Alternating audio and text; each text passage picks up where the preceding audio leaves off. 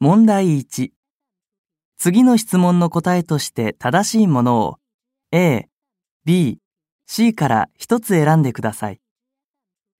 1、営業の仕事をしているかなさんが特に気を使っているものは何ですか A、誠実な話し方です。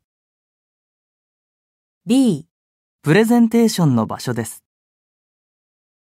C、スーツの色の使い分けです。 2、周りの人はかなさんのスーツの色でどんなことがわかりますか A、仕事がどこまで進んでいるかがわかります。